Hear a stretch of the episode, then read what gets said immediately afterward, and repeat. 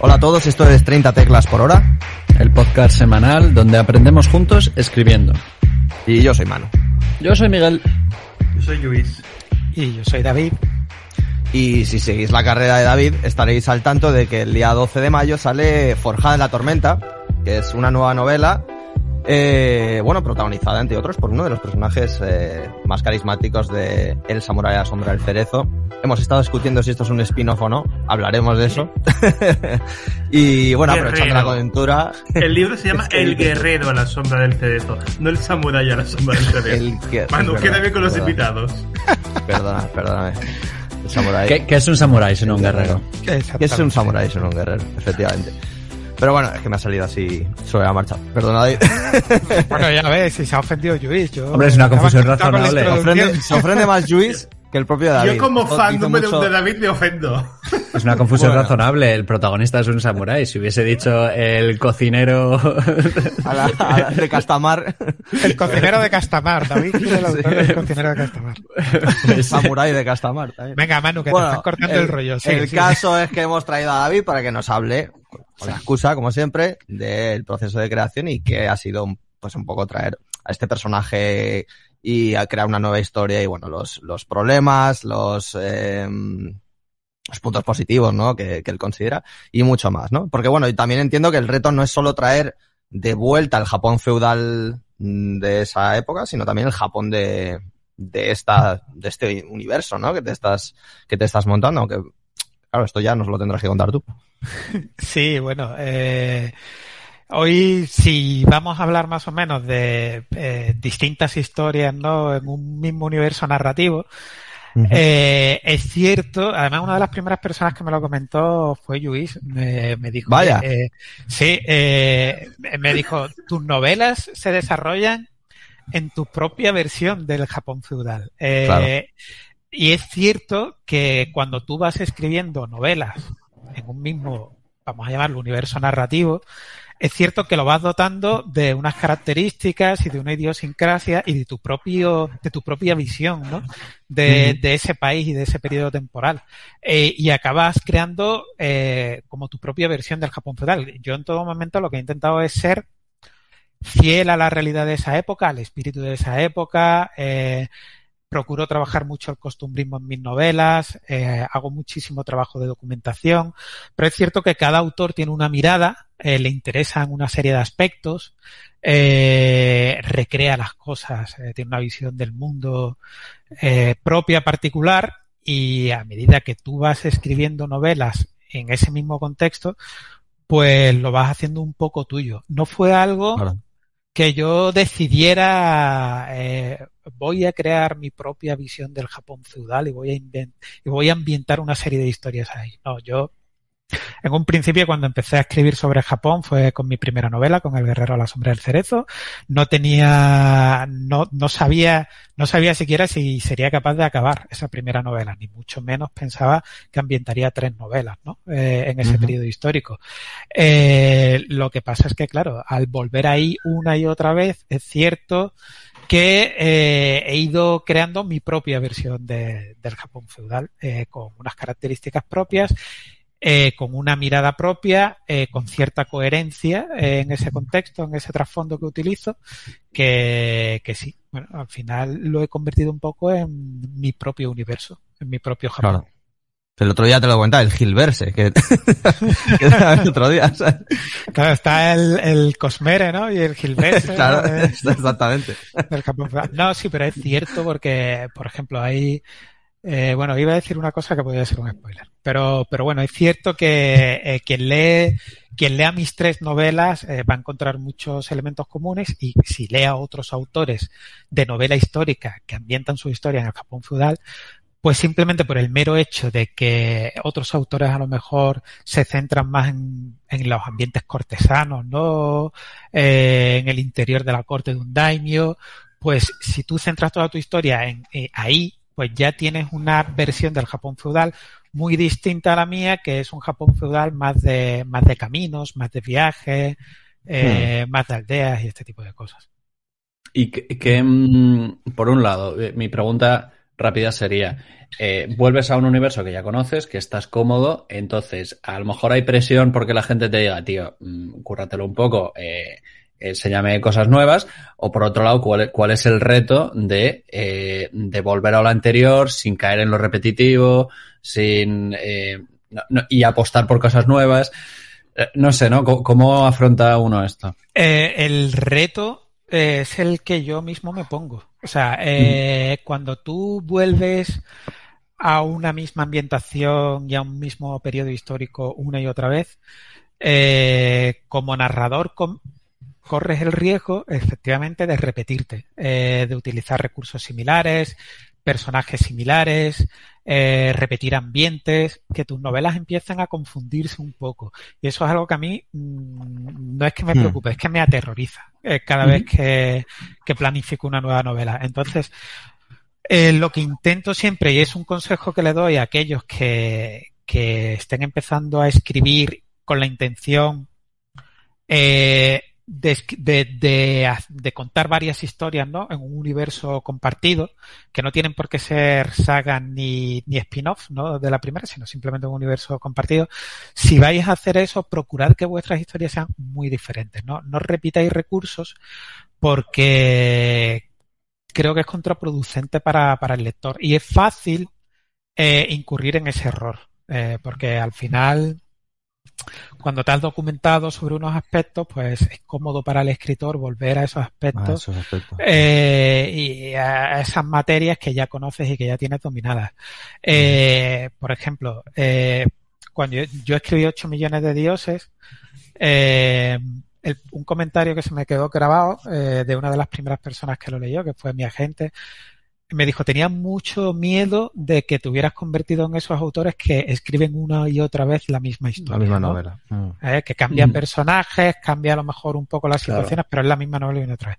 Claro. Me dijo, pero mm, me alegra muchísimo que 8 millones de dioses no tenga absolutamente nada que ver con el guerrero a la sombra del cerezo. Que, que, luego, hay, que, que luego hay lectores eh, que lo que esperan es justamente como más del guerrero a la sombra del cerezo o algo más claro. parecido al guerrero a la sombra del cerezo. Entonces, claro, se encuentran con un jesuita español recorriendo Japón, con un samurái joven, no, no, no es más de lo mismo, hay eh, mucha más, eh, 8 millones de dioses está mucho más imbricada con la historia de Japón, con el momento histórico, aparecen muchos más eh, personajes históricos que no aparecían en El Guerrero de la Sombra del Cerezo, eh, aparecen las misiones jesuitas, es como una novela más historicista y a lo mejor menos épica que El Guerrero de la Sombra del Cerezo. Eh, para mí eso es una ventaja y es un punto a su favor. Hay algunos lectores que mm, se decepcionan un poco porque les hubiera gustado algo más parecido al Guerrero a la Sombra del Cerezo. Bueno, pues es inevitable, pero al fin y al cabo yo lo que buscaba era crear novelas muy diferentes y no repetirme. ¿Qué es lo que he intentado con Forjada en la Tormenta? Otro es lo mismo, o sea, eh, es separarme mucho de mis dos novelas anteriores. Eh, yo me di cuenta de que tanto en El Guerrero a la Sombra del Cerezo como en 8 millones de dioses he utilizado como recurso para estructurar la narración el viaje, son novelas en las que los personajes están viajando constantemente. Uh -huh. eh, y yo lo que he intentado con Forja en la Tormenta, por ejemplo, es rehuir eso. Eh, uh -huh. Lo que he dicho es, voy a contar una historia que transcurra en un mismo espacio geográfico, definir muy bien ese espacio y que toda la, toda la historia transcurra ahí.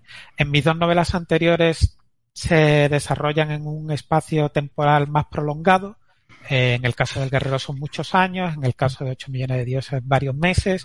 Aquí he intentado eh, ceñirme con, a espacios eh, o bueno, a periodos temporales muy concretos, mucho más definidos. Porque al fin y al cabo lo que, lo que he hecho en Forjada en la Tormenta es también cambiar de género. Forjada en la Tormenta es un policíaco. Es un uh -huh. género policíaco, que es otra de las cosas eh, que puedan hacer aquellos oyentes ¿no? que, que, quieran escribir varias historias en un mismo universo. Eh, cambiar, cambiar, el género, ¿no? Cambiar claro. el género. Cambiar el uh -huh. género. O sea, todo lo que sea eh, bueno para que el lector no le suene a más de lo mismo, eh, es, siempre va a ser una buena idea. Por supuesto, hay que mantener cierta coherencia en el tono. Hmm. Vamos, o yo lo aconsejaría por lo menos. Eh, no vayas a pasar de un drama a una comedia en el mismo universo narrativo porque eh, va a resultar disonante. Si, si de repente quieres escribir una comedia, yo te recomendaría que te fueras a un mundo completamente distinto, claro, o sea, a un nuevo universo que te permita reescribir por completo el tono y los códigos narrativos que has estado utilizando. Pero manteniendo el mismo tono y la coherencia narrativa, es buena idea por ejemplo, cambiar de género, que es lo que yo he hecho aquí. Forjar en la tormenta un policíaco.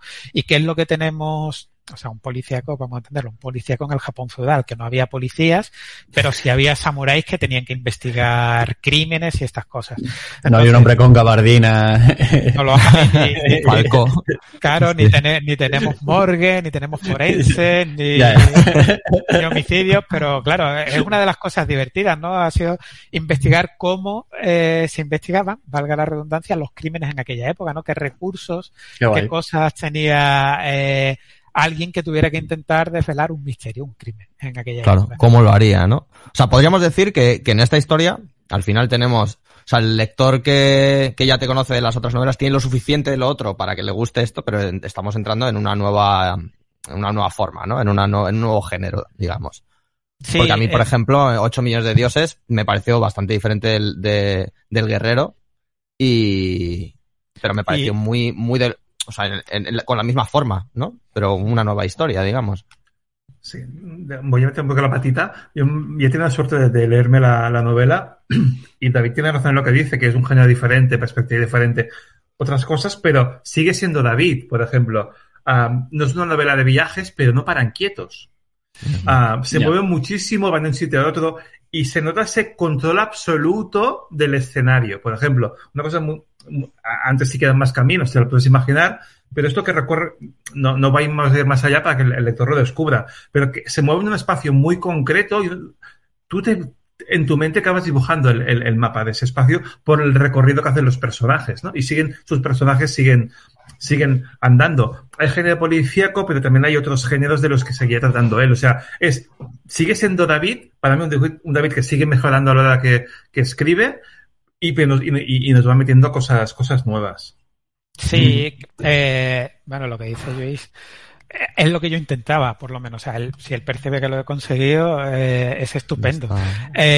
Yo, una de las, una de las cosas que quería era, las dos, mis dos novelas anteriores eran, tenían como más escala, ¿no? Eran como, más épicas, más solemnes quizá, eh, 8 millones de 10 es muy historicista, ¿no? Muy, muy anclada en el periodo histórico y con los acontecimientos reales de ese periodo histórico. Y yo en Forjada en la Tormenta lo que quería era divertirme mucho. Es lo que los japoneses llamarían un chambara. O sea, es eh, diversión, espectáculo, eh, mucha aventura y mucho misterio. Entonces, yo desde el principio eh, quería plantear la trama y los disparadores de, la narración eh, desde antes, que en mis novelas anteriores, eh, plantear la intriga desde muy pronto. Y, cuando ya tuviera hecho eso, eh, ubicar el espacio geográfico donde se iban a desarrollar los acontecimientos, dibujarlo muy bien en la mente del lector, que yo creo que es algo que cuando estás haciendo narrativa de viaje es más sencillo porque vas cambiando en los, los escenarios, ¿no? Los escenarios se van renovando según avanza la historia y es más fácil ir dando pinceladas como más dinámico, ir dándole pinceladas para que el lector imagine esto. Aquí el reto era eh, conseguir tras, eh, trasplantar esa imagen, ¿no? Que yo tenía a la mente del lector eh, sin caer en el error de un espacio, lo voy a definir, lo voy a, me voy a tomar un espacio para describirlo y luego sigo con la historia. No, o sea, estuve muy preocupado desde el principio de integrar la descripción de los espacios geográficos, de la aldea, de la montaña, de los espacios que eran recurrentes, al mismo tiempo que planteaba eh, eh, los aspectos fundamentales de la trama, de la intriga y todo esto. Entonces, además, una de las maneras de conseguirlo era que eh, los misterios estuvieran muy interrelacionados con los espacios geográficos que aparecen en la novela.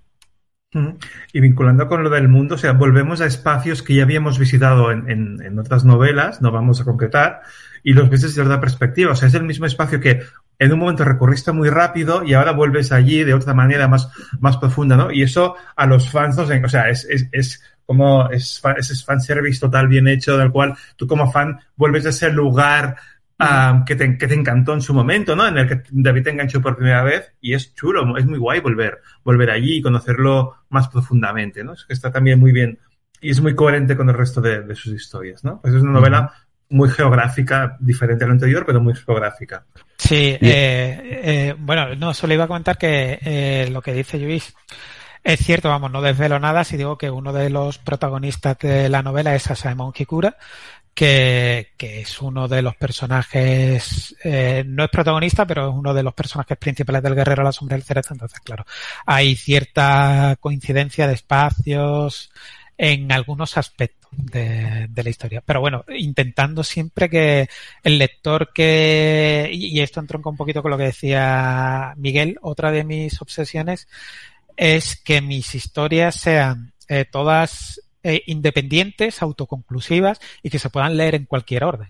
De tal uh -huh. manera que si alguien no ha leído ninguna de mis otras novelas y empieza por Forjada en la Tormenta, no se va a perder, va, ¿no? ¿no? En absoluto. Bien. O sea, no bien, va a comprender bien. nada, eh, eh, lo va a entender al 100%, va a descubrir eh, algún personaje que no conocía, eh, si no ha leído mis novelas anteriores, pero no le va a extrañar la aparición de ese personaje, porque le doy el suficiente contexto para introducirlo como un personaje que aparece en esa historia de manera orgánica y de manera natural. Si luego realmente, si luego decide continuar con el resto de mis novelas, cuando se reencuentre con ese personaje, lo conocerá de mm. otra manera, lo descubrirá de una manera diferente a aquellos lectores que empezaron leyendo El Guerrero a la Sombra del Cerezo y luego leen Forjada en la Tormenta. Esto, esto, porque no está Carla aquí hoy, pero esto es muy Terry Pratchett, ¿sabes? Que es un tío que protagoniza una novela y en otra novela es el, el que pone otros. las cervezas, por ejemplo, sí. ¿sabes? Y, y, ya está. Y, sí. y, se cuadra y ya está. Eh, es que antes me, me, decíais si era un spin-off. Eh, yo no la definiría por, como un spin-off porque eh, yo a partir de 8 millones de dioses, cuando decidí que iba a contar otra historia en el Japón feudal, eh, volví ¿no? al Japón feudal y dije, bueno, mm, me gustaría eh, que algunos personajes, porque te apetece eh, recuperar algunos personajes. Sé que a los lectores les apetece volver a ellos y a ti como escritor te apetece volver a escribirlos. Entonces, eh, yo decidí, eh, oye, ¿por qué no utilizar personajes que ya he creado, pero de una manera totalmente distinta a como se habían utilizado eh, en mis novelas anteriores? Yo no creo que esto lo convierta en un spin-off, porque en todas mis novelas hay nuevos protagonistas que no estaban en otras mis novelas, son novelas, son historias independientes y autoconclusivas que están conectadas eh, puntualmente con, a través de algún personaje o de algún acontecimiento que aparece en una novela y se menciona en la otra, es la manera en la que yo voy construyendo este universo narrativo particular. Pero no creo que sea un spin-off, porque yo creo que un spin-off tiene que beber mucho de la historia principal. Y, y, aquí no hay una historia principal de la que beban las demás, sino que cada historia es principal en sí misma y cerrada en sí misma. Dime, man, uh -huh. que te veo. O sea, o sea que en este sentido podríamos decir que tú también, mm, cuando, a la hora de, de, decidir que esta novela va a estar protagonizada, entre otros, por, por Asaemon, eh, lo haces no por un doble propósito, que es por un lado recuperar estos personajes que a lo mejor te había apetecido contar más historias sobre ellos y, y, y pues la otra dio para lo que dio, y a la vez hacer una historia nueva que que es, si te hubiera dado por ahí, a lo mejor habría sido un nuevo protagonista completamente, ¿no? Eh, ¿Se podría haber escrito Forjado en la Tormenta sin Asaemon Higura? Sí, se podría claro. haber, se podría haber escrito y la historia hubiera funcionado igual. ¿Qué es lo que pasa? Que yo necesitaba un samurái investigador para esta historia. Y teníamos a Saemon Kikura, que era el maestro rastreador del clan Sugawara. O sea, se dedicaba a perseguir criminales. O sea, era claro. un samurái que, y además es una figura muy curiosa porque, eh, eh, cuando dos ejércitos dos clanes samuráis se enfrentaban, ¿no? El vencedor siempre se dedicaba a hacer batidas eh, buscando a los samuráis del ejército derrotado que hubiera huido para acabar con ellos, porque uno de los riesgos que se corría era que si tú no dabas caza a estos samuráis derrotados, ¿no? Que se escabullían en las aldeas y en los campos, pues se reorganizaran y se convirtieran o en bandas criminales o incluso intentaran un atentado contra el líder del clan vencedor o lo que fuera. Entonces era fundamental dar caza a estos criminales y había samuráis especializados en rastrear y dar caza a estos, a, estos eh, samuráis derrotados y cuando en periodos de paz pues a los criminales, ¿no? Eh, a los que se buscaba. Entonces, eh, yo tenía un samurái de mis novelas anteriores que su oficio era este era un maestro rastreador, ¿no? Pues digo, bueno, pues que es ideal. Además, el personaje de Simon es un personaje muy divertido de escribir porque es un, samurái muy cínico, muy descreído de, de las habituales eh, conductas y conceptos tradicionales y de honor que le solemos atribuir a los samuráis, ¿no? Él es un descreído de todo esto, de lo que hoy día llamaríamos el bushido, aunque el bushido no existía en aquel entonces como concepto. Y, es un samurái muy canalla, muy descreído, muy divertido. Entonces, eh, lo recuperé y además le he dado mucho más trasfondo, he desarrollado mucho más su personalidad, porque lo que yo no puedo hacer es eh, o sea, yo tengo que escribir, si yo decido utilizar a Saemon en una nueva historia, quien no conozca a Saemon lo tiene que lo tiene que comprender y tiene que entenderlo desde cero perfectamente al personaje. Y al que ya conoce a Saemon, lo que no puedo hacer es volver a contarle cosas sobre él que ya conociera. O sea, no puedo hacer el tío Ben por enésima vez en este Ah, claro, eso, eso no porque aburriría al lector que, al lector que ya conoce al personaje, le tengo que mostrar cosas nuevas que, que no conozca. Entonces, por ejemplo, eh, me servía, me vino muy bien para calibrar eso, la reacción de los beta lectores. Eh, mm, por ejemplo, Luis, que no, que, que a él, a Saemon, no le atrajo especialmente en el Guerrero de la Sombra del Cerezo, le ha acabado cogiendo cariño a, a Simon en, en, esta novela, claro. Entonces, eh, yo, yo, conozco de todas maneras gente, tengo lectores que, o sea, eh, dicen que juzgando, ¿sabes? A Simon su juzgando, o sea, son súper fan de... Juzgando. claro, son súper fan de Simon Kikura, entonces esta gente lo va a gozar mucho más. Pero mira, hace poco en una serie en la que hemos visto esto eh, guay es eh, El Pacificador, en The Peacemaker, si visteis la serie, eh, o sea, si visteis la película de Escuadrón Suicida, el personaje de John Cena en el Escuadrón Suicida, un personaje secundario, incluso un poco antipático, eh, y luego tú lo ves en la serie y sin que sea incongruente con lo que tú viste en la película, lo desarrollan mucho más y lo convierten en un personaje incluso tierno, ¿sabes? Del que te encariñas. Pues yo creo que eso es una manera correcta de hacer las cosas, o sea, una manera buena de hacer las cosas. Luis, tú ibas a. Ah, sí, yo decir. Bueno, hice una pregunta David, pues responder antes de que la pregunta ya, ya he hecho la respuesta. No, y nada, un poco esto, también como truco para consejo es si, vamos a recuperar ese mundo y aprovechar un personaje, no usemos un protagonista muy protagonista que ya lo conocemos demasiado por lo que dice David. O sea, vamos a tener que volver a contarlo, podemos incurrir en incoherencias, que se comporte de, de manera A y luego en la, en la nueva novela se comporte de manera B. O sea, a, a Simon lo conocíamos un poco, o sea, era carismático, a mí no me cae muy bien en el, guerrero, aquí ya le cojo mucho, le cojo mucho, mucho cariño, o sea, conocerlo más, ¿no? Te permite ese desarrollo, ir más allá y también te permite sin ser incoherente, hacerlo coherente con la nueva historia que vas a construir. O sea, al final, mm. tú como autor tienes que darle determinadas características que puede que no se las hubieses dado en, en otra versión de, de, de, la historia, ¿no?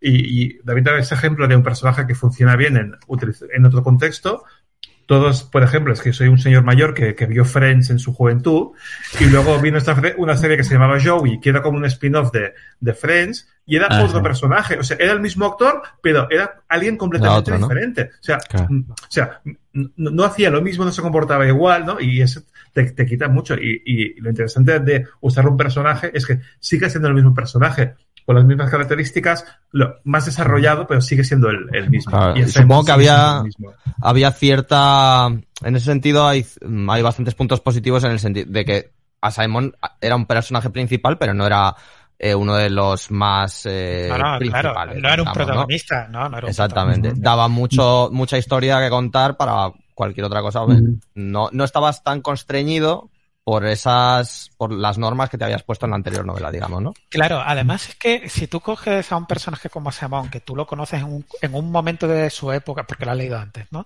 Eh, en El Guerrero a la Sombra del Cerezo. Tú lo conoces en un momento de su época y relacionándose con unas personas en una situación muy concreta.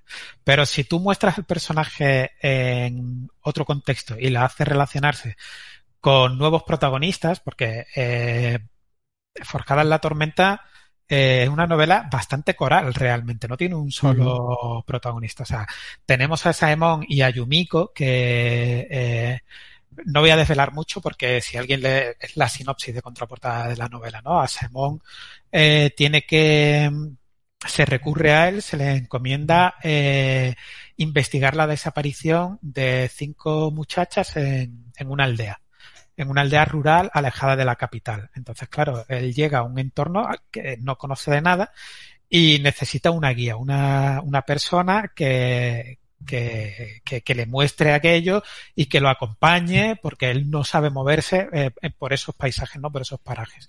Entonces, la persona que lo acompaña es Chumiko, que es una, una chica, una cazadora local, joven, que es la única que se presta, eh, digamos que todo el mundo da un paso atrás eh, cuando Asaemon pide ayuda y ella es la única que se presta a acompañarlo. Entonces, claro, en la relación de Asaemon con esta muchacha, eh, eh, que, en realidad es usar un esquema narrativo de body movie, diríamos hoy día, pero tan sí. antiguo como el del Quijote y Sancho Panza, ¿sabes lo que te, te, quiero decir?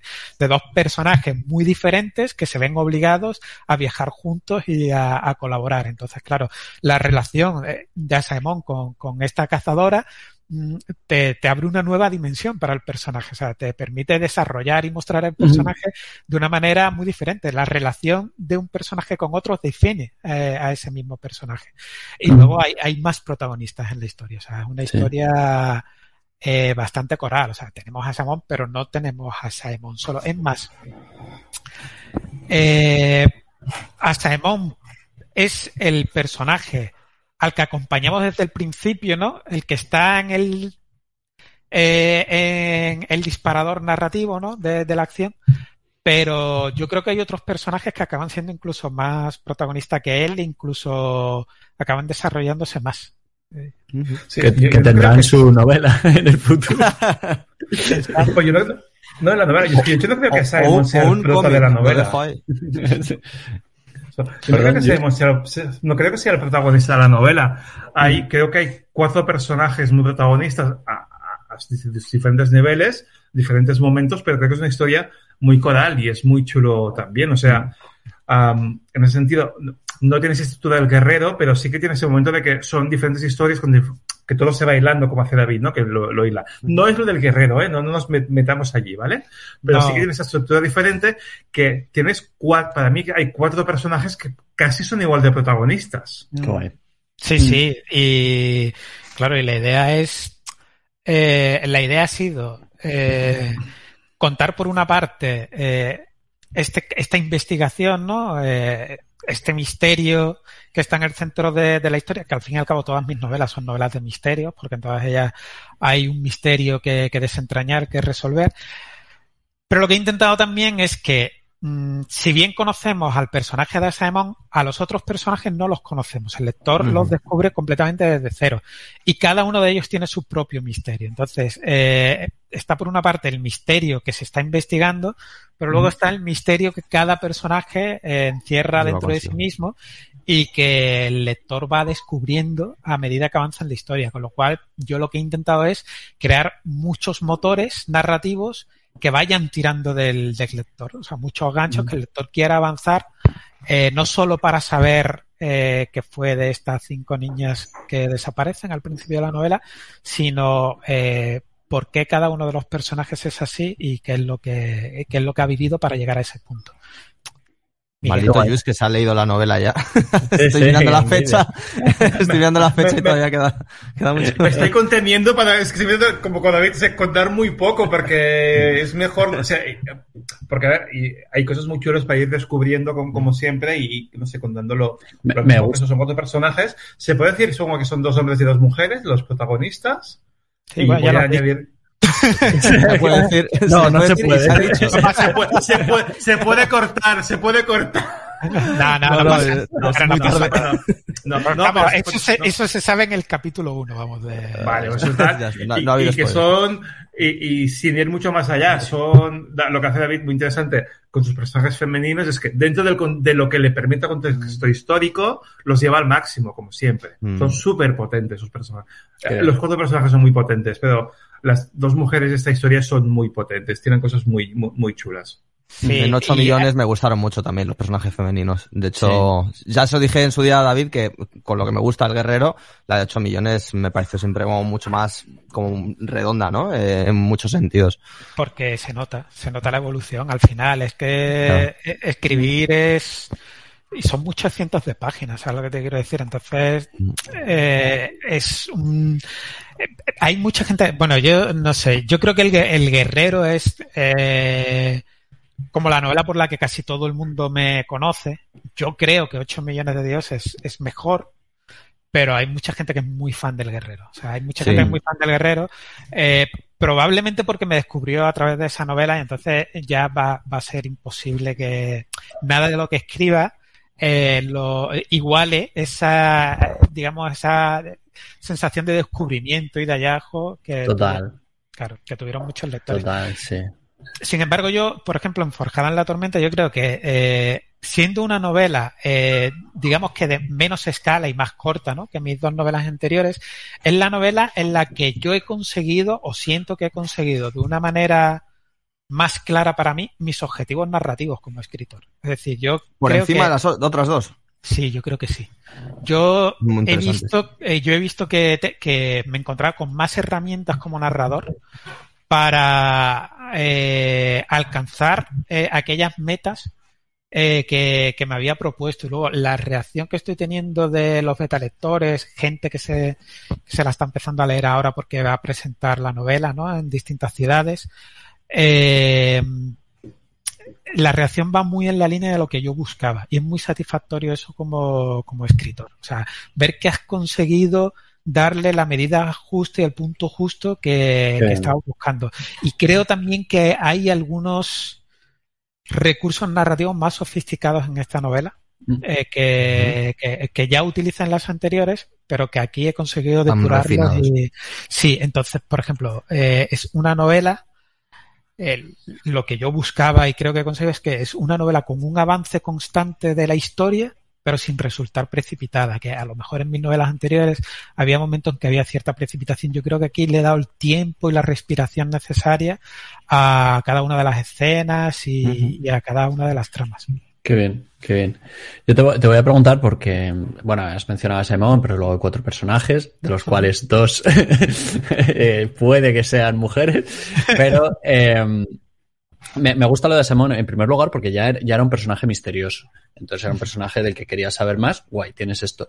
Pero entonces, ¿cómo ha sido volver al guerrero? Porque ahora has tenido que volver al guerrero, pero con otros ojos que no son ni de lector, ni siquiera de escritor, sino de, de, de consultor de tu propio universo. Pues mira, eh, esto es eh, una cosa que, que he tenido que hacer y yo creo que para la gente que... Yo creo que es buena idea para todo el mundo, porque aunque eh, ahora mismo tú estés escribiendo tu primera novela y claro, cuando tú estás, bueno, hay gente que es, eh, decide que va a escribir una saga. Eh, recordadme ahora que hable de las sagas, eh, que tengo una popular opinión sobre las sagas, ¿vale? Pero bueno, eh, eh, cuando- Yo también la tengo. Inesperado, ¿eh? Bueno, eh, cuando eh, empiezas a escribir tu primera historia, cabe la posibilidad de que acabes ambientando más historias, eh, más relatos en ese universo narrativo que estás creando. Es una muy buena idea eh, crear una línea cronológica en la que tú vayas ubicando dónde, cuándo eh, se producen los acontecimientos claves de tu narración, en qué momento aparecen los personajes protagonistas, porque si en un futuro acabas volviendo a ese universo narrativo, ya estamos hablando de fantasía, ciencia ficción o incluso novela histórica, como es el caso, eh, vas a agradecer mucho tener una línea de tiempo en la que esté todo muy bien ubicado, porque... Se te va a olvidar. Claro, exactamente. Se te va a olvidar. se te va a olvidar y, y y claro, yo eh, me di cuenta al escribir, al empezar a escribir Forjada en la Tormenta, que claro, si utilizo eh, algún personaje del Guerrero a la Sombra del Cerezo y hago referencia a algún acontecimiento histórico del Guerrero a la Sombra del Cerezo, pero ya tenía al mismo tiempo que algún personaje del Guerrero a la Sombra del Cerezo aparecían 8 millones de dioses, eh, eh, son tres historias que son independientes y que no están conectadas, pero que tienen un hilo conductor que son personajes o acontecimientos referidos. Entonces, claro, necesitas una coherencia cronológica entre las tres historias. Y Claro. uno de los trabajos que he tenido que hacer es irme a escenas y momentos concretos de, el- de cada una de mis novelas anteriores en las que se mencionaba o el año en el que se producía, eh, pero que podía, que además es que, claro, yo en mi caso eh, utilizo las fechas japonesas, año 3 de la era Tensho, por ejemplo. Eh, entonces tenía que decir, ah, estoy- este, este acontecimiento transcurre en el año 3 de la era Tensho, que es, ahora mismo de memoria no me sé la, pero pongamos que es 1570 y algo, y, y por, estoy describiendo un paisaje otoñal, con lo cual es en el otoño, vale, lo marco aquí en la línea cronológica, si este mismo personaje eh, necesito que esté en este otro punto del mapa, no sé cuántos, eh, un año antes, por ejemplo, o No semanas antes, claro, eh, no puedo Ostras. ser, sí, sí, Metódico, tío. Sí, bueno, sí. pero, pero tienes que hacerlo así, lo porque que los, los autores que no hacen eso, por ejemplo, o sea, vamos a ver, pueden no hacerlo.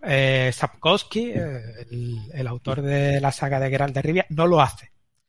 Y sus novelas están cargadas de incoherencias e incongruencias internas. Eh, ¿Hace esto que sus novelas sean peores? Sus novelas son buenísimas, o sea, son muy buenas. Mm. Pero, Pero, la gente, al, al detectar esas cosas, es verdad que pierde un poquito de, no ilusión, pero yo lo llamaría como, ay, aquí Sí, ves eh. ahí el fallo, ¿no? Es- ves la- ves los- las costuras, como se puede decir, ¿no? Claro, eh, eh, y además, sobre todo en esta época en la que estamos hoy día, en la que eh, se crean comunidades de lectores que antes no existía. Antes, Claro. eh, en la prehistoria, Y lo eh, analizan. donde somos Luis y yo, en la prehistoria que no, que tú leías y no existía internet todavía, tú eras muy fan del Guerrero a la sombra, de, uy, del Guerrero, de, ojalá, pero no, tú eras muy fan del Señor de los Anillos, por ejemplo, ¿no? Y tú tenías a otro o, o otros dos amigos que eran muy fan del Señor de los Anillos. Y si había una incongruencia, tú la comentabas con tus dos amigos. Y Ya. no salía de ahí. Pero claro, pero ahora hay comunidades en Twitter, en foros, eh, en Instagram, de fans de las obras que si hay un fallo es que se va a viralizar enseguida. Entonces, claro, Sapkowski se permitía o se permitió el lujo de escribir estas novelas como se escribía antes de que existiera Internet. Pero hoy Claro. día, si cometes un fallo de este tipo, eh, se va a dar cuenta muchísima gente. Entonces, ya. eh, eh, te ahorra mucho trabajo hacer este, esta labor previa de trazar una cronología precisa. Y, y es una de las cosas que tuve que hacer, Miguel, volver al guerrero a la sombra del cerezo y, y, y extraer puntos claves que podían impactar de alguna manera o referirse remotamente en Forjada en la Tormenta. Si no lo hubiera hecho, no hubiera pasado nada. O sea, el lector que hubiera leído Forjada en la Tormenta no hubiera leído nada y el lector normal no enfermo del guerrero a la sombra del cerezo que luego leyera No Forjada en la Tormenta probablemente no se percataría de nada. Pero bueno, yo sí quiero tener esta consistencia y este armazón muy bien armado entre todas mis novelas. Y lo que mola encontrar que cuadra también como Sí, lector hombre. y como fan Sí. cuando dices, ostras, es que se ha currado hasta esto, o sea que es súper Claro. El Claro. trabajo siempre se aprecia. O sea, podríamos decir que Forjada en la Tormenta es más o menos contemporánea de las otras dos. Eh, tú ten en cuenta que 8 millones de dioses... Estoy ahí eh, sacando, tirando del eh, hilo. no, eh, ten en cuenta que 8, ten en cuenta que 8 millones de dioses, por ejemplo, hay un personaje del guerrero que aparece en 8 millones de dioses. Eh, pero hay mucha diferencia, mucha separación. Claro, en la tiempo. vida de un personaje, o sea, la vida de un personaje puede ser 70, 80 años. Entonces, hay mucha separación. Yo la llamaría contemporánea. Sí, porque, bueno, contemporáneas, pero a, a lo mejor con muchísimas de- décadas de, de separación entre, entre, una, entre una y otra. En la misma luego- era geológica, sí, ¿no? Sí, es, eso sí. Y luego Eso también, estamos todos de acuerdo. Y luego también una, una aportación chula que, que me hizo también mm, eh, una de las primeras personas que leyó la novela, antes incluso de pasar a los beta lectores, es eh, sabemos que el personaje de, de Asaemon es muy cínico, está, es muy canalla, está muy de vuelta de todo. Eh, pero no me explicas en esta novela por qué. O sea, en esta novela que nos volvemos a encontrar a ese Asaemon, eh, yo me esperaba por lo menos que me explicaras por qué tenemos a ese Asaemon que es así en, en el guerrero. Y yo está poniendo cara de extrañeza te he dicho que es alguien que lo leyó antes de los beta, de los vale. mm, Entonces, claro, vale. eh, yo dije, oye, pues. Algo cierto. ha sido arreglado. Claro, mm. es cierto. O sea, eh, a lo mejor tengo que explicar un poco de dónde viene. De dónde viene todo esto. O sea, sí, es, lo, es, posible con... que no, está, no, estaría mal si no lo hicieras, pero probablemente lo hace mejor novela al hacerlo, ¿no? Sí, yo creo que sí, que eso es, es parte del proceso. Es, un poco es, es lo, lo, bueno y lo bonito de ofrecerle tu novela a otra gente que la lee con una visión más fresca y que se hace preguntas que tú a lo mejor no te habías hecho. Porque claro. al final el proceso de, tanto con los lectores alfa como luego con los beta lectores, enriquece la novela. De hecho, yo se lo he dicho a Luis. Eh, esta, esta es la novela que le he pasado a los lectores beta antes de una reescritura completa algo que no me gusta hacer. Lo que pasa es que yo con mis novelas anteriores tenía más tiempo eh, yeah. y con esta novela tenía un editor que señalándome el reloj. Entonces necesitaba apresurar los, los plazos, ¿no? Acelerar los procesos y le pasé, eh, en la, o sea, tal como acabé el manuscrito, eh, es cierto que mi primera versión del manuscrito es muy próxima a la versión final porque eh, ya lo hemos hablado en otros programas. Yo voy reescribiendo a medida que, que, que voy escribiendo mm. y cada vez que acabo un capítulo lo reescribo. O sea, eh, no es una no, no es, es no es un borrador que digamos que es vomitar eh, y sin corregir nada se lo he pasado a los beta lectores, no es eso. Pero sí es cierto que no había hecho la labor previa de reescribir toda la novela o releer toda la novela y modificar cosas. Entonces, por eso, a, a, mí me molaría que en este caso los beta lectores se leyeran la novela que se va a publicar, porque se van a encontrar claro. una, una, novela con escenas añadidas, mucho más pulida a nivel de estilo. Una cosa que me decía Luis es, eh, se nota que en los primeros capítulos no tienes todavía esa prosa tan, eh, tan depurada, tan, mm. tan cuidada que tienes, claro, porque en todo, en toda novela, siempre los primeros capítulos están peor escritos que, yeah. que, que, los siguientes, porque vas entrando en calor. Claro. Eh, si Luis hubiera leído, como en mis novelas anteriores, una versión del manuscrito con una revisión de estilo hecha sobre la totalidad, no hubiera tenido esa sensación. Ahora, el, eh, a nivel de estilo está mucho más mm. equilibrada toda la novela razón de más para que se la lea otra vez. Ah, no, estoy pensando, a ver, ser beta lector, uh, y además alguien como David es muy guay porque al final es, yo leo novelas que, lee muy, que de hecho he leído muy poca gente, o sea, la, la, la, Mi Forja de la Tormenta la ha leído muy poca gente, es una novela diferente y se ve una cuando la vuelva a leer, que la voy a volver a leer, será otra, otra historia, eso es, eso es chulo, ¿no? Pero me hace gracia. Y al final que, aunque David es cuando le, le, le pasas comentarios, te los replica todos, entre comillas, ¿no? Todos de los tal, pero luego ves que te hace caso y eso está bien. No, sí, hombre, yo, bueno, claro, yo a veces, porque me, eh, me yo a los beta lectores, eh, esto es cuestión de otro programa, pero yo a, to, a todos los beta lectores, o sea, tienen que asumir que lo más probable es que yo no les haga caso. O sea, es, entonces me dicen, eh, claro, sí, porque, o sea, si es una cuestión de criterio, es una cuestión de criterio, el criterio del autor siempre va a prevalecer sobre el del lector beta.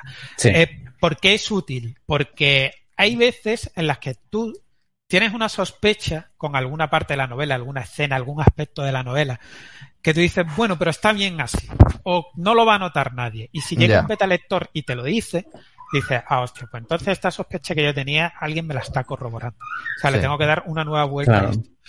Eh, luego hay veces que un beta lector mm, te, te, aporta algo totalmente nuevo que a ti ni se te había pasado por la cabeza. Pero y consideras ves, la, a la primera, ¿no? Claro, claro que pero tú dices, claro. hostia, pero es una mejora evidente. Entonces, claro, no vas a ser tan imbécil de por qué no se te ocurrió a ti no, no introducirlo. Y luego hay otro, otra vía por la que es muy bueno tener varios beta lectores, es que cuando dos personas coinciden en ver un problema que tú no has visto, claro hostia. Puede, puede existir. Ya, ella. Claro, claro, y si ya son tres, entonces está diciendo, va, aquí hay un problema, Ya. claro. Claro, ahora, si a mí un beta lector me dice eh, que es muy habitual, o sea, y, y yo les doy total libertad para que, porque es que si no, si no me hablan con honestidad, si a mí un beta lector me dice, es que yo creo que mm, esta resolución de escena que has dado es un poco anticlimática. Yo, pues no, no no estoy de acuerdo. O sea, te quiero decir, yo no Claro. lo veo así. En los releo, por supuesto, no lo veo así. O sea, yo creo que No. me gusta como yo lo he escrito y si nadie más eh, tiene ningún problema con esa escena, mm, por supuesto. Claro, y. Mm. que, que, que también hay que tener ese ejercicio de, por eso, eh, yo digo mucho que no me gusta tener, es una de las razones por las que no me gusta tener beta lectores escritores. Y Lluís es una de las pocas excepciones que, que hago.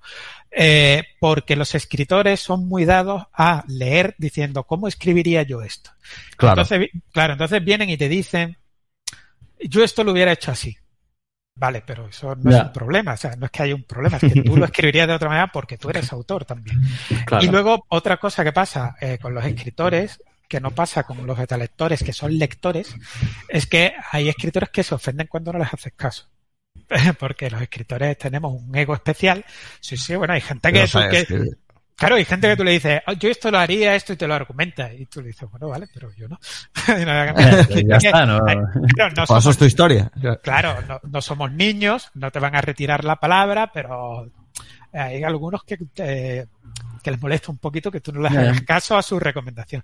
Entonces, yo eso prefiero evitármelo, no pasándoselo a, a escritores. Pero bueno, Joel lo lleva todo muy bien. Así que, Sí, no, no. Es, yo- un gran, es un gran No, el, el, el enfoque era para meterme un poco con David para que contara esto. David es, es un autor que, que, que es muy fácil vetearlo porque puede, o sea, no, no, no es un muro en plan, es que esto no me gusta, es que, que hay autores que te lo replican absolutamente todo, que, que, que, pa- que- que tienen que justificártelo todo. David establece ese diálogo y es lo que dice él, al final lo, lo- lo evalúa todo, que está muy bien, hacerle su novela y él, y, y él va a decidir, pero está bien poderlo contar, ¿no? Claro. También para, mm, gente cuando veteáis, uh, oyentes cuando veteáis, o sea, eso, mm, se- es su novela y autores veteados, o sea, mm, si pedís veteo no es para que os, os den alabanzas solo, ¿no? Que Claro. Tiene que haber eso, es un diálogo. Sí, Claro. y, y, y también es importante, de todas maneras, eh, si alguien alguna vez os solicita ser beta lectores, pensad que a lo mejor para ti es un marrón, pero es un honor que te están haciendo porque significa que esa persona está confiando en tu criterio y está se está desnudando un poco ante ti, ¿sabes? Porque eh, una historia es algo que sale de muy dentro, entonces está depositando mucha confianza en ti eh, con lo cual, yo mm, si, eh, sugeriría que si alguien os solicita eh, que seáis beta lectores de sus novelas, le digáis que sí, a no ser que sea un problema muy grande. Eh, eh, y luego, que no digáis solo las cosas que nos gustan, también decid cuando algo os gusta especialmente, porque, porque todo el mundo tiene su dosis de inseguridad. Y cuando hay algo que está bien escrito o algo que funciona, pues haced una nota, saberlo. comentarlo, porque si solo decís lo que no funciona, pues al final, o sea, eh, todos, incluso los que tenemos una carrera profesional como escritores, es verdad que te, vas pelando el culo, o sea, ¿sabes lo que te quiero decir? Eh, y luego ya lo típico, al principio la gente cuando publica una primera novela hay mucha gente que se viene abajo cuando ve reseñas negativas en Goodreads o en Amazon. Eso te pasa con la primera novela, ya con la segunda te pasa menos y con la tercera pues dices, "Pff, pues que no le puede gustar a todo el mundo. Y si es una crítica destructiva, pues dices, pues mira, me ha tocado el Pues ya tonto del día. Ya está, pero que te da igual, pero hay gente que lo pasa muy mal. Pues en el proceso de beta lectura, de beta lectura es lo mismo. O sea, decir también las cosas buenas, porque la gente necesita a veces reafirmarse como autor de que hace cosas bien. Sea, no, no, no, no echéis abajo solo con críticas negativas. No, además que hay, hay, hay, hay un, hay un proceso dentro de esto que creo que es, que es bastante importante, no solo por el hecho de que no, hay- no solo hay que decir las cosas negativas, sino porque, porque la novela al final eh, tiene, tiene, bueno, pues ese, ese recorrido que baja y sube en tensión y tal, y hay momentos que preceden a, yo qué sé, momentos en la historia que son muy bajoneros y, el, y la forma en la que una, un autor ha incluido después mm, eh, eh, alguna historia de un caso de redención o un caso en el que pasa algo, el típico evento y dices, hostia, esto es la leche, ¿no? Eh, mola cuando uno como, como autor, cuando un, un beta le dice, ah, pues esto mm, que has metido aquí me ha parecido la leche. ¿Por qué? Porque a lo mejor ese efecto es lo que estabas intentando conseguir, ¿no? Claro, ese, aprendes, ese contraste, aprendes. exactamente. Claro. Entonces, si solo te dice lo malo, dices, ah, pero esto mm, entonces no ha salido bien, porque a veces estás buscando eso, ¿no? Esos, esos cambios, esos picos de, eh, Sí, en sí, las sí. acciones, ¿no? Sí, sí, es verdad que hay veces que necesitas que te confirmen que has conseguido lo que buscabas. O sea, que en ese Eso es. Yo tengo una, una pregunta más que mm, eh, una pregunta que es eh, las sagas, ángeles o demonios. Eh, Ah, que dije que, que- Se ha quedado la cosa. eh, se ha quedado la ahí, cosa ahí y digo, bueno, Voy a confirmarlo. Y, y además, como vivimos en el mundo de Twitter, no puede, no puede haber matices. O, o son el mal y hay que quemarlas, o son maravillosas. No hay... Sí, Aquí nada de grises. ¿eh? Claro. Vale, yo eh, una, eh, una cosa eh, que aclaro muchísimo y recalco mucho es que mis novelas no son continuaciones de mis novelas anteriores, no son sagas, no son sagas, no es una misma Sagas. historia que se desarrolla a lo largo de varias novelas. Ya lo he dicho antes, son cerradas, autoconclusivas e independientes. Mm, ¿Por qué eh, las sagas son, escribir sagas es una mala idea? Y esto no es una opinión. O sea, esto que os voy a contar es completamente objetivo. Eh, a los editores no les gustan las sagas. A los editores en España no les gustan las sagas. Si vosotros enviáis sagas a una editorial, la primera parte de una saga, vuestras posibilidades de veros publicados caen drásticamente. Porque eh, está más que demostrado que cada eh, capítulo de una saga vende menos que el anterior. Eso es así. Eso pasa en todas las sagas. Eh, el, el primer volumen siempre es el que más vende y vas perdiendo lectores por el camino. Eh, por ejemplo, la novela más vendida de, la- de Harry Potter es. Hostia, ¿cómo se llama la primera? Eh, Eh, La piedra filosofal. la Ya. piedra filosofal. joder. La piedra filosofal es la más vendida de todas de Harry Potter con diferencia. O sea, las Mm. han vendido una barbaridad también, pero menos. Eh, si tú eres un autor desconocido que está empezando a abrirse camino, eh, si tu primer número de la saga eh, vende poco, pues corres muchísimo riesgo de que tu historia se quede inconclusa, que la Mm, editorial no publique el resto de los números. Y eso a los editores no les gusta, porque les genera mala fama entre sus lectores, le crea mucho conflicto. Porque una novela, aunque haya vendido poco, pues no sé, a lo mejor ha vendido 800 ejemplares o ha vendido 1000, pues esos 1000, lo mismo, eh, bueno, habrá 1000, de esos 1000, a lo mejor no todos, pero a lo mejor hay 700 que quieren seguir leyendo la novela y se quieren leer la segunda parte, y si no pueden, pues se cabrean y con Claro. motivo. Entonces, claro, las editoriales son muy reacias a publicar sagas. Por eso digo que escribir sagas es una mala idea. Y, y es algo que choca mucho cuando lo comento porque mm, todos somos lectores de sagas. Y, Claro. eh, y, y, eh, es muy habitual en la fantasía y en la ciencia ficción, sobre todo en la anglosajona, eh, que leemos traducidas, eh, leer sagas. Y además, mucha gente te va a decir, pero bueno, pero ¿cómo que las sagas funcionan mal? Mira Harry Potter, o mira El Señor de los Anillos, o mira Dune. En realidad todo eso es el sesgo del héroe. Sí, o sea, sí, tú total. solo estás conociendo los casos que funcionan. Pero la inmensa mayoría de las sagas no se concluyen, no se publican enteras. Y no lo sabes porque precisamente no las conoces. Y luego, no y luego hay, y luego hay otra cosa que se está haciendo también bastante popular, que es no terminar las sagas, eh, de- incluso de los autores famosos. ¿sabes? Claro, y eh, solo bueno. a George Martin o a, o a Rothfuss, ¿no? Claro, y además es una trampa que el propio autor, claro, ese es otro problema que tiene la sagas, que es una trampa que el propio autor eh, se está tendiendo a sí mismo, porque puede que llegue un momento en que te apetezca contar otra historia con otros poco. personajes, salir de, de ese universo narrativo eh, y, y te ves obligado a seguir escribiendo sobre lo mismo porque ya has adquirido ese compromiso como con los lectores. Entonces, eh, incluso muchas de las cosas que tenemos identificadas como sagas, como El Señor de los Anillos o Dune, en- realmente no eran sagas. O sea, porque Dune, No, no, no. la primera es una novela autoconclusiva que crea un background riquísimo. Mm. Pero la novela en sí es autoconclusiva. ¿Por qué se publican continuaciones? Porque Dune es un éxito editorial. Entonces ya el propio editor viene y te dice, oye, eh, prolóngame esta historia con los personajes. Mm. O El Señor de los Anillos en un principio era un solo libro. Es un libro, sí. Lo que pasa es que se dividió en tres porque era más fácil eh, publicarlo porque es que es un megatocho. Eh, incluso podríamos decir que la antecesora del Hobbit, El Señor de los Anillos, es una continuación del Hobbit y el Hobbit es una obra cerrada. Fue el editor el que le pidió a Tolkien eh, continuar esa historia. Entonces, si vosotros tenéis la idea de me gustaría escribir una saga, es buena idea construir, escribir una primera historia autoconclusiva, cerrada, en un universo lo suficiente, suficientemente rico para contar más historias si el editor os lo pide. Yo creo que yo iba a decir algo.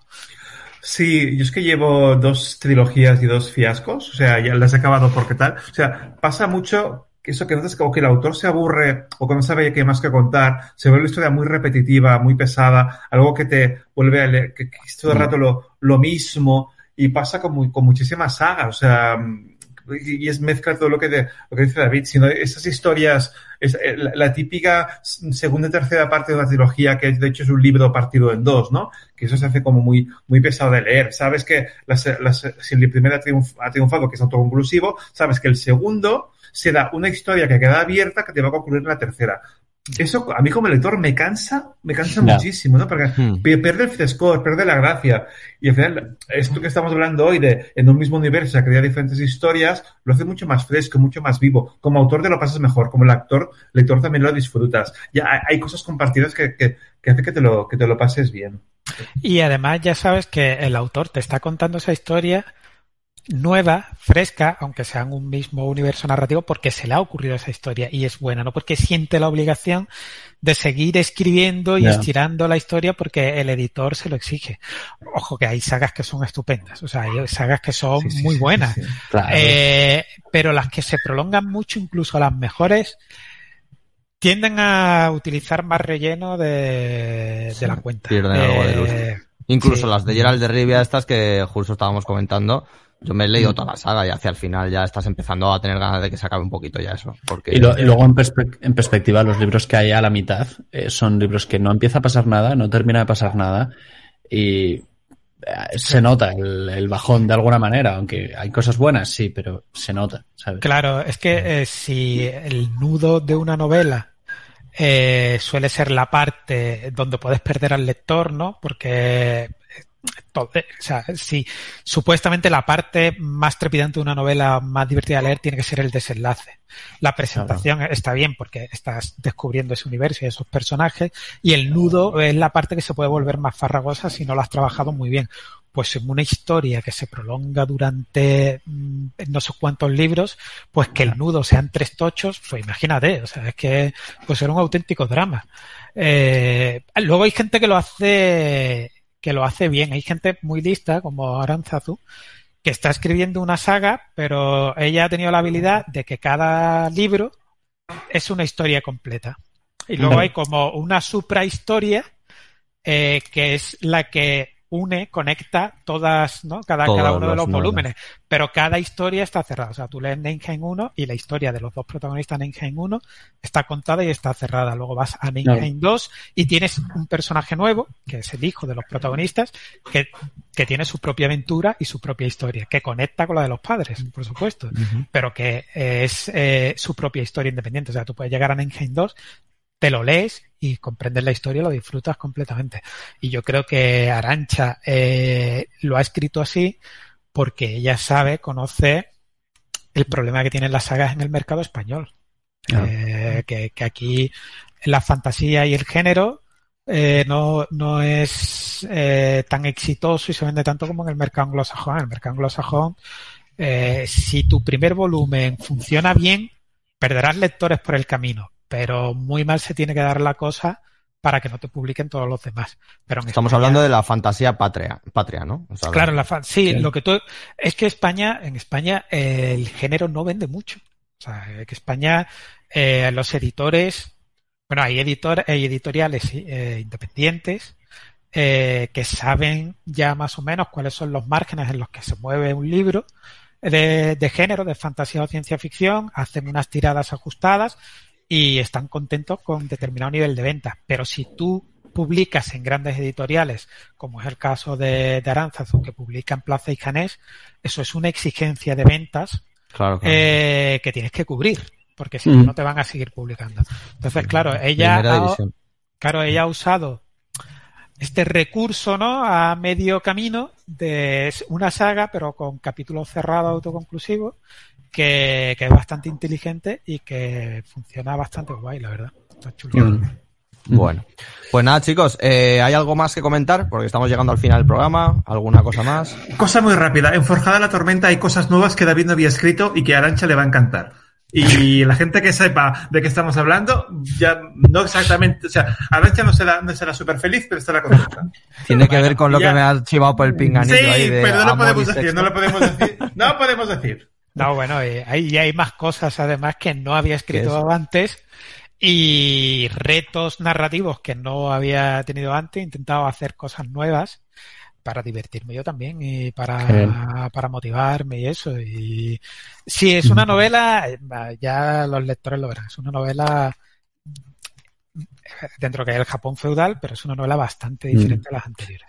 A ver, que, que de- con lo que ha dicho David, que la gente tampoco se espere eh, orgías con gente pinchándose heroína. O sea, no, quiero- a ver, no es David. es- O sea, dentro de lo que es David, va a estar, va a estar bien. Claro. Bueno, muy bien. Bueno, pues eh, pasamos al libro de la semana. Eh, bueno, por un lado tenemos Forjada la Tormenta de David, que sale el día 12, os lo recordamos, de mayo. Eh, pero vamos a dejar que hagas alguna recomendacioncilla. David, te vuelves a, a poner, a cargar el muerto. Bueno, yo hago una, no sé si vosotros tenéis alguna también en mente. Eh, yo voy, voy a recomendar eh, un libro que releí eh, mientras escribía Forjada en la Tormenta porque me interesaba releerlo eh, por un aspecto que, que explico ahora. Estoy hablando de El elogio de la sombra de Junichiro Tanizaki. Hmm. Es un ensayo mmm, pequeñito, es corto. En España está publicada una edición muy chula por Satori con una traducción buenísima, porque la traducción es alucinante. Eh, y es un ensayo, eh, en una primera línea, eh, capa de lectura, es un ensayo sobre estética. Tanizaki nos habla de lo que hablaban muchos autores coetáneos suyos, que era mm, esa preocupación que tenían por la irrupción de todo lo occidental en Japón eh, a finales del siglo XIX y a principios del siglo XX, que temían que los valores estéticos, filosóficos, las tradiciones japonesas se vieran desplazadas no por esta irrupción galopante de, de lo occidental. Y él hace un elogio de la sombra, que es, por ejemplo, él habla como en las viviendas tradicionales japonesas todo está a media luz, todo está en penumbra y eh, así, por ejemplo, eh, esas vaquillas lacadas en colores oscuros, en colores ocres, en esa penumbra, en esa media luz, tenían un encanto especial que Mm. cuando tú las veías iluminadas por la luz artificial, ¿no? La luz de las bombillas importadas de Occidente, eh, perdían todo su encanto, ¿no? Él te está hablando de, está realzando la importancia de la sombra, está hablando de estética De aparentemente. la del contraste también, claro. de la- Claro, exactamente. En un, en un segundo nivel de lectura, realmente lo que te está hablando es de ese temor a la pérdida de los valores japoneses eh, frente a los nuevos valores que se están importando de Occidente, que era un tema bastante habitual entre los intelectuales japoneses de, de principio del siglo XX. Tiene su puntito nacionalista también eh, en ese aspecto. Eh, pero en lo que a nosotros nos atañe como narradores, tiene también un, un sentido, una significación que a mí me parece fascinante, que es el valor que tiene narrativamente hablando lo sugerido, lo intuido, lo soslayado frente Hmm. a lo explícito, a lo mostrado claramente, a, a lo que te tiran a la cara, ¿no? Eh, Estamos hablando de a lo mejor eh, la narrativa como erótica frente a la narrativa como pornografía, ¿no? Eh, y era un tema que a mí me preocupaba mucho cuando escribía en Forjada la Tormenta porque narrativamente hablando, cuando tú planteas un misterio, te estás moviendo sobre, te estás moviendo entre sombras. Claro. Eh, le estás dejando eh, le estás dejando ver al lector una parte solo, ¿no? La parte que tú necesitas que vea para que él se plantee preguntas, ¿no? Y, se- y generar dudas en él, que es cuando la narrativa es más potente. O sea, toda historia de terror o toda historia de misterio es más potente cuando solo te presenta posibilidades, te deja ver algo, pero no te muestra explícitamente lo, lo que hay detrás de esa puerta. Tú solo ves las sombras que hay eh, detrás de la puerta entreabierta. Eso es muchísimo más potente que abrir la puerta y encender la luz de la habitación y ver lo que hay. ¿eh? Entonces, cuando, cuando te muestran el monstruo o cuando te dan la explicación del misterio, pierde cierto encanto. Normalmente, todas las historias de terror, cuando flaquean, es cuando se cuando se presenta ya el monstruo. Por eso tiene que empujarse al final hasta el máximo posible, ¿no? Normalmente. Claro. De ahí el final de Lost, claro. Claro, eh, ese, ese, es el riesgo. O sea, eh, eh, el final de Lost es casi un coitos interruptus porque, para empezar, muchas de las cosas que insinuaba o te mostraba soslayadamente no te las aclara y la explicación que dan es tan metafísica y tan que, que parece casi sacada de la manga. Entonces a mí me preocupaba mucho eh, porque además eh, veréis que los lectores que incluso eh, los misterios que se presentan, bueno, no, no, voy a comentar nada exacto, pero me preocupaba mucho que los misterios que y los los secretos y, y lo que yo dejaba intuir en Forjada en la Tormenta, cómo mantener esa ese interés hacia el final, cuando comenzara a darle la vuelta a las cartas. Y releer esta, este ensayo me fue muy útil para reflexionar sobre ello eh, y para que veáis que un, un ensayo aparentemente sobre estética eh, también, a la gente, claro, a los narradores, ese tipo de, eh, hace reflexiones que a los narradores no, nos puede ser útil. Y si, y si queréis que os dé un consejo, lo que yo he intentado hacer, es que en lugar de mostrar las cosas claramente, es darle las herramientas al lector para que él llegue a sus propias conclusiones. conclusiones. Hasta que luego las desvelas, ¿no? Muy útil. Claro, mm, o incluso que las desvele el lector en su cabeza.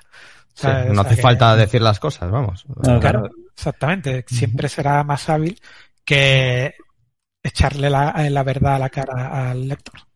Pues nada, quería hablar de este libro, pues por eso precisamente. Genial, ¿no? Genial. Pues, eh, el elogio de la sombra, has dicho el nombre era. sí, el elogio de, la sombra de Junichiro Tanisaki. Pues yo lo enseño, pero esto es podcast, con lo cual da igual.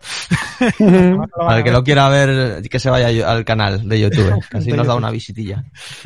Muy bien. Bueno, pues David, muchas gracias, hombre, por estar aquí otra vez, por, por hacer caso a la llamada cada vez que, cada vez que la pegamos ahí, ¿sabes? Y tengo muchas ganas de leerla, la verdad. Estamos, estamos ahí pues con la mosca detrás de la oreja. Gracias a vosotros por invitarme. Eh, nada, recordarle a los oyentes que la novela sale el 12 de mayo. Eh, habrá gira de presentaciones. Eh, confirmado ahora mismo Madrid en la feria, Barcelona, pero Málaga también, casi seguro que estaré en Sevilla, estaré en más ciudades. Así que no me dejéis solo, venid, eh, venid, que yo me Estaremos allí aplaudiendo. Bueno, y además sabéis, sabéis que mis presentaciones no son aburridas, siempre son divertidas y desenfadadas. Que no me dejéis solo, acompañadme, oyentes de 30 teclas por hora. Ahí está. Genial, ahí estaremos. estaremos, nosotros estaremos, seguro. Y bueno, pues eso ha sido todo por esta semana. Gracias también a los Patreons por estar ahí y apoyarnos eh, todos los meses. Eh, gracias a Ernesto, gracias a Chisco, eh, Gema, Nacho, Carmelo, Regodismo, Luis, José y Mimi, Senpai. Muchas gracias a todos por estar ahí. Y bueno, nosotros hemos terminado, pero a vosotros toca poneros a escribir. Así que hasta la semana que viene eh, en 30 teclas por hora. Gracias. Hasta luego. Si te ha gustado el programa, recuerda que tienes contenido exclusivo, acceso anticipado y mucho más en el Patreon de 30 Teclas por Hora. Puedes encontrar el enlace en los comentarios del programa, así como nuestra web www.30teclaspodcast.com, donde está todo nuestro contenido. No olvides que puedes enviarnos preguntas, propuestas y todo lo que necesites a nuestro correo 30 gmail.com Aunque también puedes comunicarte con nosotros a través de Twitter, Facebook o Instagram. Y ahora ya sabes, te toca ponerte a escribir.